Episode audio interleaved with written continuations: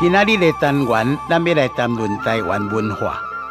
台湾有四百年历史，但是真少人真正有了解台湾的历史。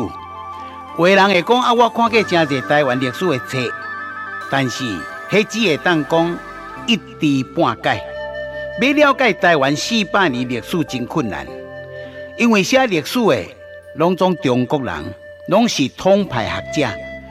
所有用中文出版的中文册，全部拢将台湾纳入伫中国的版图内底。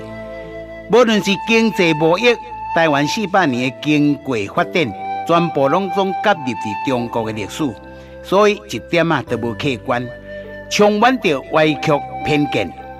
中国统派写的历史，未当代表台湾真正的历史。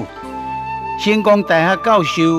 英国剑桥博士柯中信教授讲的：看中文写的台湾历史未准确，看外国文写的外国人写的才有公正客观的台湾历史。